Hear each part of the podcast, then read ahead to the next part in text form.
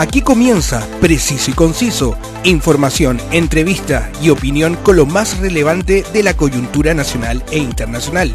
Conduce Roberto del Campo Valdés. Preciso y Conciso, una mirada diferente.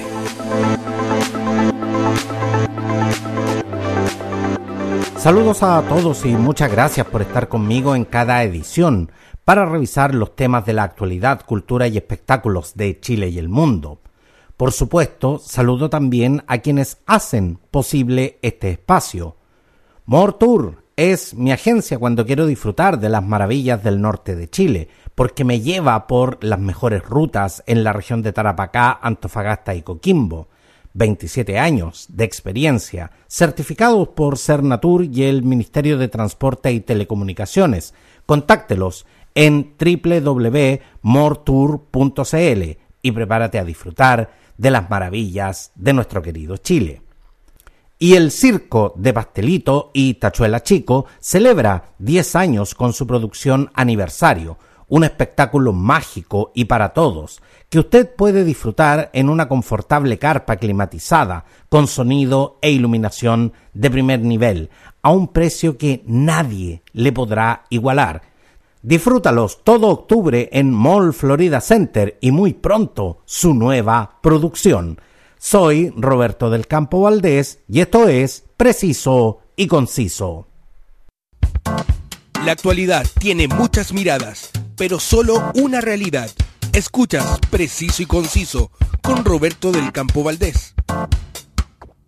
La Operación Ciprés, el complot en contra del presidente, es una novela de política ficción que cuenta la historia de los eh, primeros meses de Gabriel Boric a la cabeza de la moneda y la de un grupo que quiere derrocarlo.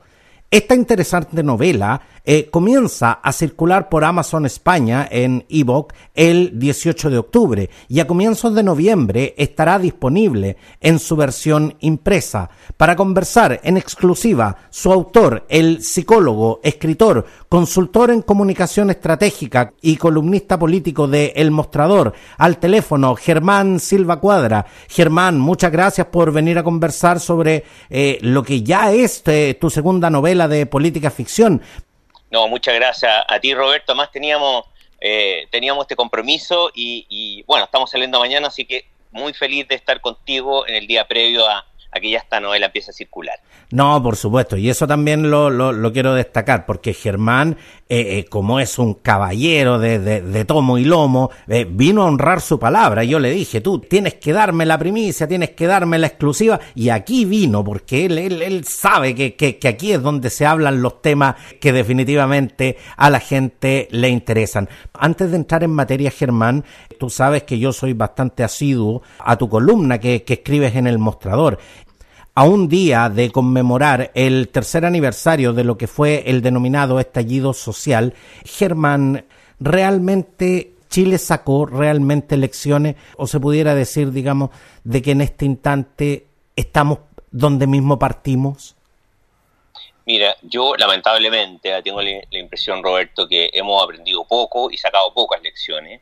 Eh, yo escribí esta semana, bueno, hoy día, eh, Chile bipolar, ¿no? Y le puse del estallido social a, a, Daddy Yankee en apenas mil días, porque, o sea, si uno piensa, y, lo bipolar lo digo con todo respeto, porque tú sabes que hay gente que de repente me critica cuando uno hace usa un concepto que es más psiquiátrico, psicológico para explicar un fenómeno, pero, pero hace tres años atrás estábamos, la gente estaba en las calles, ojo, que ahora pareciera que el octubrismo solo fue capturado por un grupo de enajenados que fue el que provocó muchos destrozos y hizo cosas que no que la mayoría de la gente la, rechazábamos, pero hubo millones de personas en las calles, hubo marchas tremendas, si, te recuerdas, el mismo presidente Viñera se trató de subir al carro a la victoria, incluso diciendo que él estaba de acuerdo con estas marchas, etcétera, y muchas de las demandas que estaban ahí, que tenían que ver con el tema de pensiones, que tenían que ver con salud, que tenían que ver incluso con la, constitución, pareciera ser que, que todo el mundo la olvidó, o que por lo menos nuestra clase política la olvidó, y que una parte del país también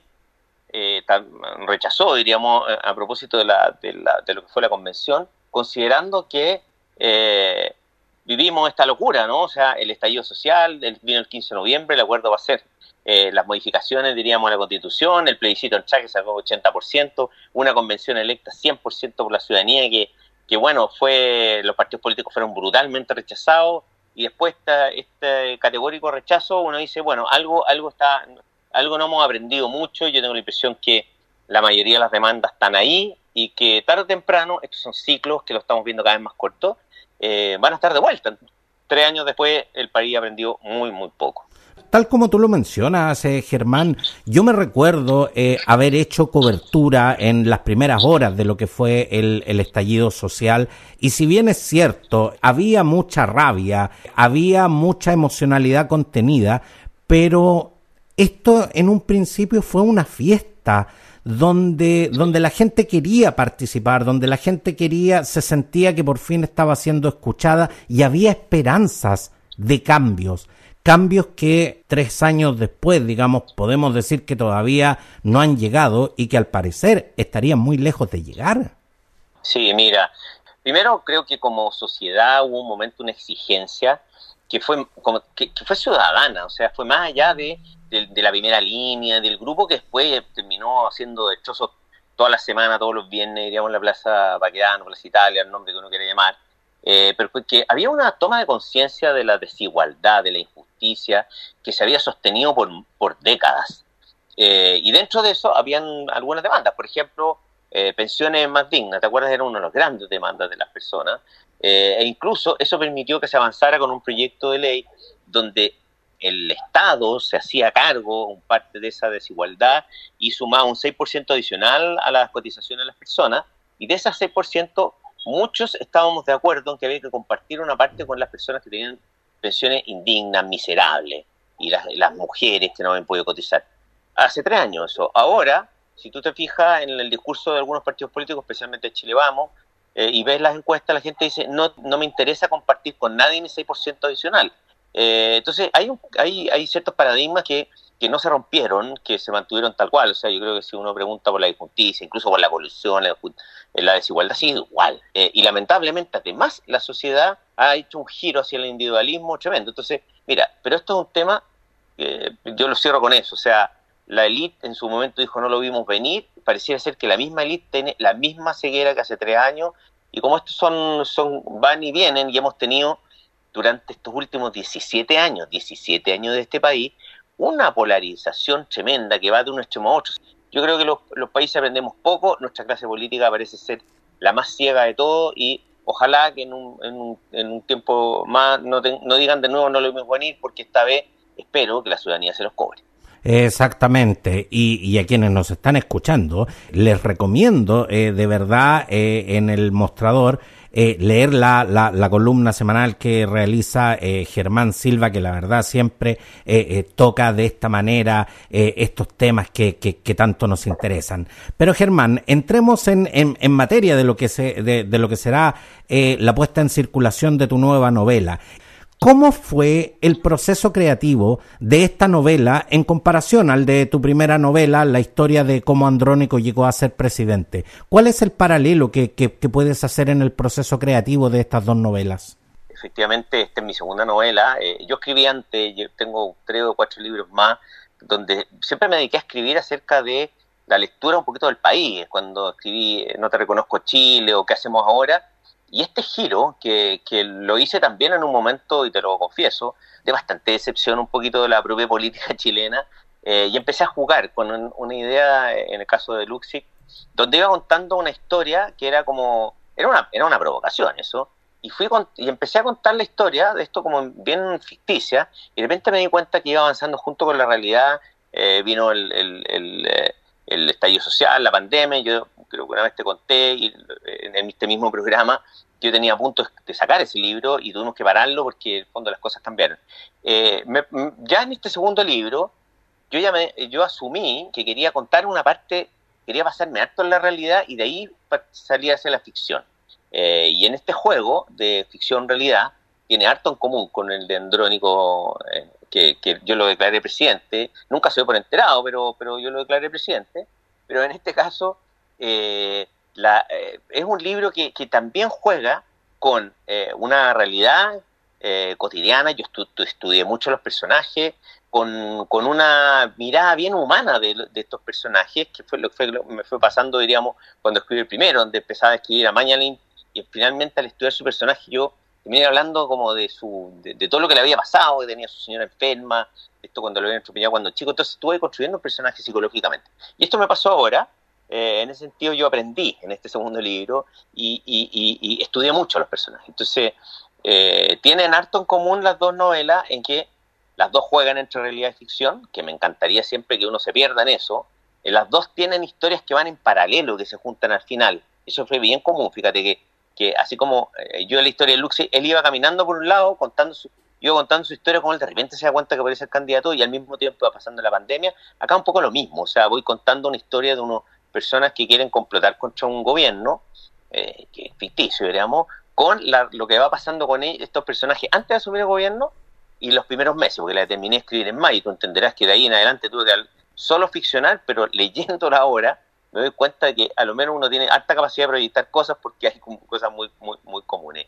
Y en general, eh, eh, como te digo, los protagonistas, esta vez en este segundo libro, tienen mucho más vida y tienen mucho más vida psicológica, emocional, como son personajes cuando, no sé, está Boric eh, conversando con, con, Irina, yo trato de imaginármelo de acuerdo a lo que he estudiado de ellos, y me lo imagino en su dinámica, en su dinámica en la casa, esta casa que tienen en, en el barrio Yungay, que fui a visitar el barrio, saqué fotos, miré, eh, y también me imagino los diálogos que tiene con Camila Vallejo, con Giorgio Jackson, el presidente, diríamos, en, en, antes de asumir eh, en traje baño, a pata pelada, diríamos, cuando ni siquiera se imaginan lo que se les va a venir, o en el carrete que me imaginé, ese ficticio, antes de asumir, donde en el fondo es la última fiesta de estos chiquillos adolescentes que se convierten después en adultos y que se encuentran, diríamos, con la tarea de que van a gobernar un país, y pero antes de eso carretean como cualquier milenio. Entonces, tiene alta similitud la estructura, pero al mismo tiempo, como digo,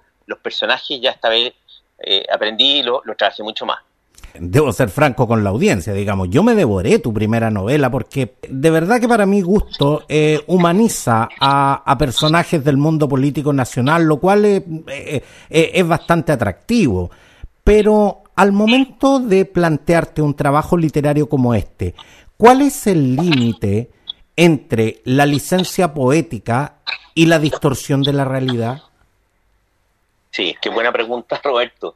Mira, el límite, en realidad, eh, o sea, primero no me fijé límite. Eh, o sea, por ejemplo, cuando, cuando me imagino ciertos diálogos, me imagino ciertas situaciones, eh, de repente empecé a avanzar más. Por ejemplo, yo había estudiado cómo, cómo partió la relación de Boris con Irina, que es una relación súper interesante, porque además se conocen en la política, él la admira mucho, en fin.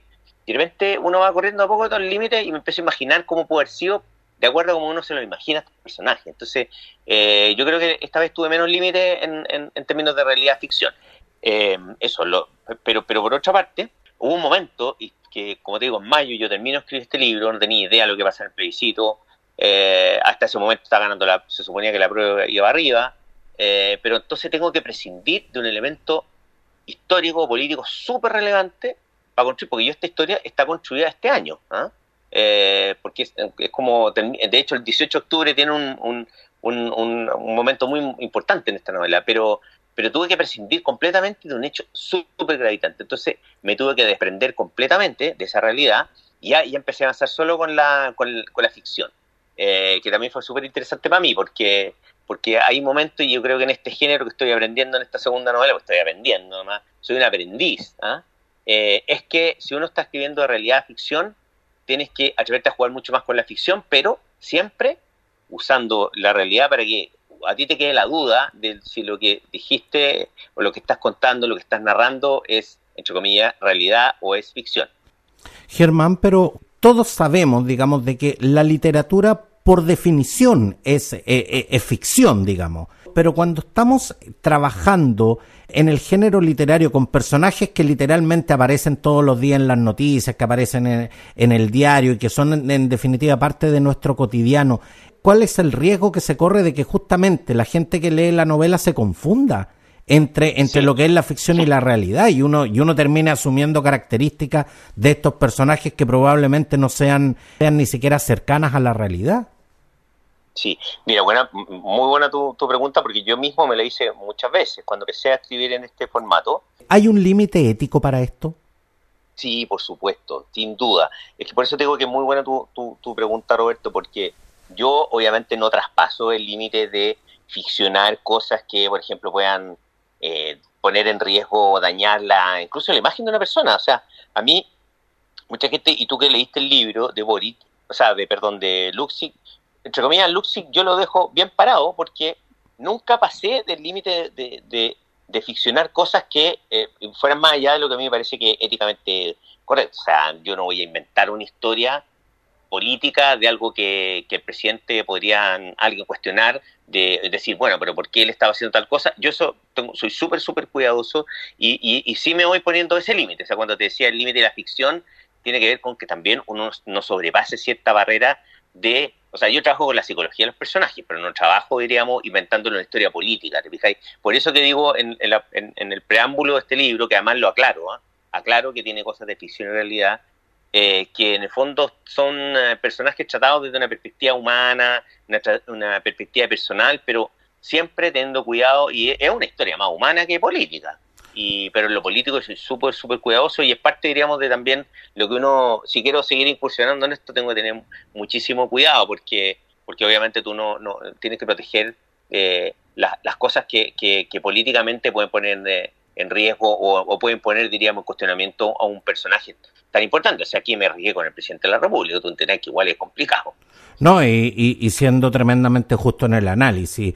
En tu primera novela, eh, Andrónico Luxic, la verdad es que eh, lo humanizas eh, bastante, pero en ningún momento, digamos, caes en el tema de la ridiculización del personaje, lo cual también sería altamente cuestionable y obviamente que produciría también cierto rechazo en, en, en algunos sectores. Pero en tu novela, eh, la operación Ciprés, el complot en contra del presidente, obviamente eh, tiene el protagónico, el, el, presidente en ejercicio, Gabriel Boric. Pero ¿cuál es el rol que juega Irina Caramanos en, en esta historia de, de, intrigas y, y, conspiraciones?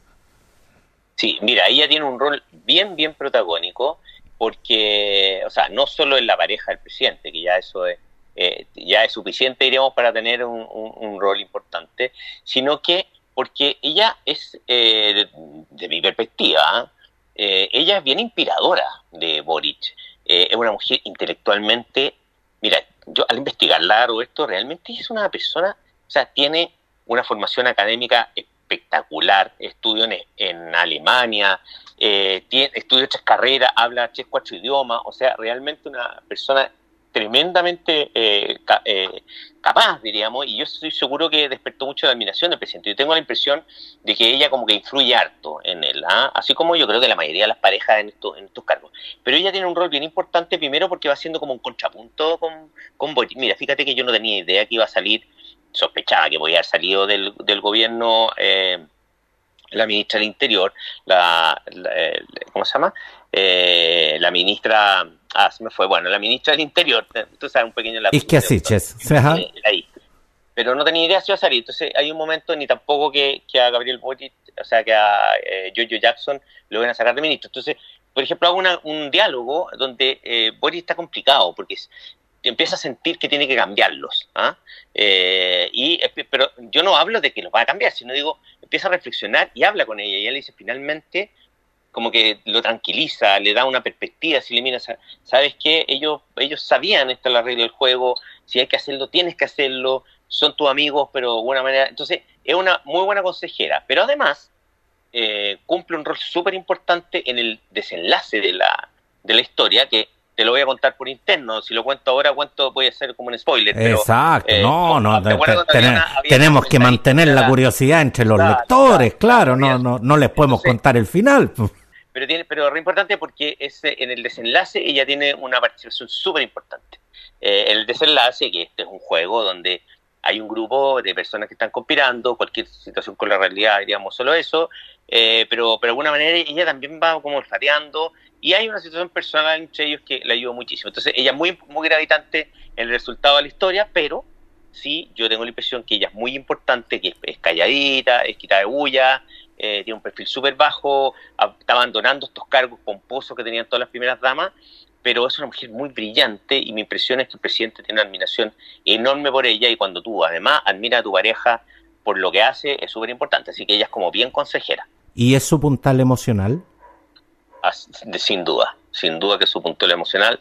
Pese a que ella se ve que, que no pareciera una persona como tan emocionalmente tan, tan, eh, tan expuesta, digamos, a diferencia de él. Él es una persona con una súper emocional, con una inteligencia emocional bien grande, pero, pero sí, yo creo que ella es un puntal muy emocional porque además le muestra esta otra perspectiva, como te digo, cuando se está dudando si tiene que sacar a uno de los amigos del gabinete, porque este es un grupo de amigos que es como que tú, con tus compañeros del colegio, llegar ahí a la presidencia de la República, o yo, diríamos, o, tus compañeros de la universidad, igual es difícil, y ella también le da cierta racionalidad, o sea, se combinan en lo emocional y lo racional harto.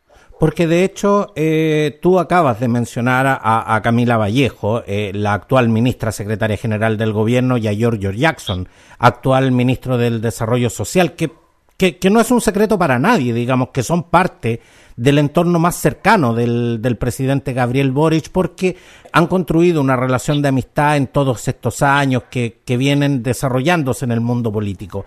Pero, ¿hasta dónde el presidente se apoya en ellos y hasta dónde ha generado una relación de dependencia con ellos?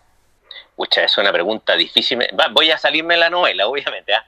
pero yo creo que se apoya mucho, especialmente en Camila Vallejo, porque eh, Camila Vallejo tiene algo de la de Irina en términos de la trayectoria política, de la estoy diciendo en términos como su rol más de, género. Eh, yo creo que se apoya muchísimo en, en, Camila. Si uno dijera, tuviera que especular políticamente, no sé si es dependencia, pero sí tiene una relación muy cercana, muy, muy de mucha confianza. Eh, que se nota, que se nota que ellos juegan de memoria, que ya muchos años juntos. Con, con Giorgio Jackson creo que ha perdido un poquito esa, ese fiato producto que tuvo que moverlo a un ministerio donde no lo tiene tan cerca, ¿no? Pero, pero me da la impresión que ellos son su más cercanos. Y otro personaje que yo investigué harto, que es su jefe de gabinete, Matías, que, que, creo que tiene una relación también ahí muy, muy, muy cercana al presidente, de mucha confianza. Tú sabes que él habla con mucha gente, ¿ah? pero, pero en confía en un grupo muy pequeño. Y, y ahí yo creo que está, ahí se, se cierra su círculo más, más, más cercano. Tú que investigaste y tú que estás eh, eh, muy cercano siempre al mundo político, todos sabemos, todos vemos que el presidente Gabriel Boric es lo que se pudiera decir eh, muy amigo de sus amigos. Y se nota, y se nota que en definitiva los necesita cerca. Por eso te reitero, ¿hay, ¿hay realmente una relación de dependencia? No, yo creo que no, yo creo que no, fíjate, creo que, y si es que la hubo en algún momento, porque ellos vienen trabajando juntos y vienen siendo compañeros de aventura hace décadas, más de una década.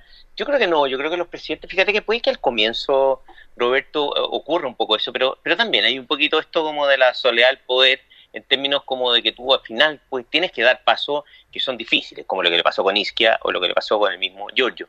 Eh, entonces, me atrevería a hablar de, de relaciones de confianza muy fuerte, pero no me atrevería a hablar de dependencia, porque creo que el cargo, el, el poder en donde tú estás ahí tarde o temprano, te termina eh, haciendo que, te des cuenta de que, que, estás solitario, que le pasó a Viñera, Viñera tenía a Chadwick, que era, yo creo que también ahí tenía una cierta relación de cierta dependencia, pero después tuvo que tuvo que, soltarlo, Entonces, yo creo que, que, que más que nada es con quién tú te relacionas tienes tu núcleo de confianza duro, duro, duro, pero dependencia, creo que el presidente tarde o temprano termina eh, soltando, diríamos, incluso a los más cercanos. Germán, la novela eh, se sitúa en, en, los primeros meses, eh, se, se, contextualiza, digamos, en, en los primeros meses del gobierno de Gabriel Boric y en la trama existe un grupo que, que quiere derrocarlo a solo meses de haber asumido. Yo sé que tu trabajo es muy profesional y esto no es el resultado solamente de echar a volar la imaginación. Aquí hay muchas horas de investigación. ¿Tiene referente real esta teoría conspirativa? No, no tiene referente real en los personajes. Eso es súper importante porque, mira, y ahí te hago un paréntesis. Tú sabes que lo que más te recomienda en general es la editorial, ¿eh? Para evitar este problema es que le cambie el nombre a toda la gente. Yo juego los nombres reales de los personajes. O sea, aquí Camila se llama Camila y el presidente se llama el presidente. Pero en el caso de los conspiradores no tienen, son ficticios eh, yo no tengo ninguna, ninguna prueba ni que haya un grupo conspirando, pero sí tengo datos, sí tengo datos que por eso generé estos, inventé estos personajes, que tuve que trabajarle también su, psicología, porque son personajes que de distintos grupos que empiezan a trabajar, em, empiezan a buscar a quién pueden utilizar para estos temas, eh, a quién, qué, puede dar la cara y ellos estar atrás. Eh, y también empiezan a tener conflicto entre ellos precisamente porque se dan cuenta que están metiendo en un foro más o menos grande. Pero sí hay pistas de gente que intelectualmente pudo haberle facilitado a que alguien estuviera en una lógica así, porque es más, yo lo sitúo antes de que asumen el gobierno, ni siquiera, o sea, es gente que desde un día uno pensó que no quería que se repitiera la unidad popular, yo lo escuché, lo leí en entrevista, por eso soy cuidadoso de la respuesta, pero, pero hubo un diputado de la República que dijo, acuérdate que tanto al gobierno había que, que apretarlo y que a la, a la convención había que sacarle como la parte, el contacto emocional que tenía con la ciudadanía en un Consejo General de un partido de oposición, que cuando se supo, se filtró, la persona trató de explicar que no, te que había que estrucarlo.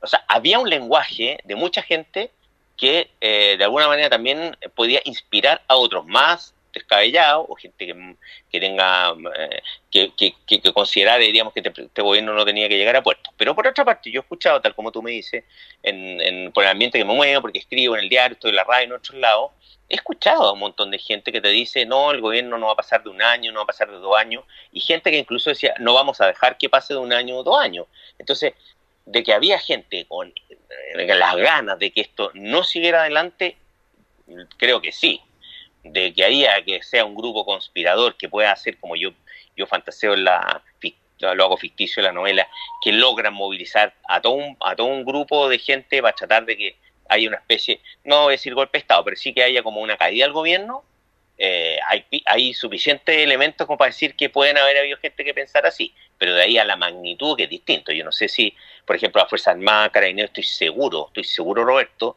que si alguien ha aprendido alguna lección, así como hablábamos de que no lo aprendimos en el estadio social, ha sido las Fuerzas Armadas que nunca más, yo creo, se van a meter en un forro como el que fue el 11 de septiembre del 73, y eso sí eh, a uno lo, como lo tranquiliza y, una novela que, que, definitivamente invita a leerla eh, para conocer esto, esto, esta psicología de los personajes, estos personajes eh, desde un punto de vista más humano, pero en, un, en, en, una trama que si uno sabe distinguir, en definitiva, la, la, la, ficción de la realidad, invita definitivamente a, a leerla e invita a pasar un buen rato definitivamente en un buen ambiente de lectura. Germán Silva Cuadra, autor de la novela de política ficción La Operación Ciprés, el complot en contra del presidente, que comienza a circular por Amazon España el 18 de octubre y a comienzos de noviembre vamos a tener también disponible eh, eh, en su versión impresa, los nostálgicos que nos gusta tener el libro en nuestras manos. Ah, exacto, que se nos gusta sentir el olor al libro. Eh, eso, vamos a tener oportunidad de tener la, la, versión impresa. Así que no me queda más que decirte. Pero Roberto, déjame un segundo porque algo te comenté por interno y, y que, mira, lo quiero hacer casi como una catarsis. Yo, esta, esta es una edición que saco en Valencia, en España, con unos editores españoles, eh, Vuelo Ártico, y me estoy autogestionando completamente esta edición, porque tú sabes que yo de, todos los libros que he escrito antes he aprendido mucho con el tema de las editoriales. Ahí es muy difícil trabajar con la editorial de acá, se atreven muy poco, yo consulté con varios, que, en fin, entonces me lo estoy autogestionando y pensaba sacarlo solo en digital, pero finalmente ahí me, convencieron, diría que es más súper importante en papel, pero vamos a tratar, estamos ahí negociando con algunas librerías para que esté, pero de lo contrario lo voy a autogestionar porque creo que, que también uno tiene que romper esos circulitos de integración vertical que hay en este en el tema de la editorial de la librería que no es fácil. Así que bueno, editado en España, pero igual vamos a tener nuestra versión en papel. Exactamente, y como dice el viejo adagio, eh, siempre se premia a quienes más se arriesgan. Así que muchas gracias Germán por esta conversación y por supuesto por confiar siempre en este podcast para venir a compartir tu trabajo y, y, por supuesto todos tus conocimientos. Un abrazo y muchas, gracias Germán. Gracias a ti, chao, chao. La actualidad tiene muchas miradas, pero solo una realidad Escuchas Preciso y Conciso con Roberto del Campo Valdés. Este podcast está disponible en Anchor, Spotify, Apple Podcasts, Google Podcasts, Evox y en las más importantes plataformas. Búscame en tu preferida y suscríbete.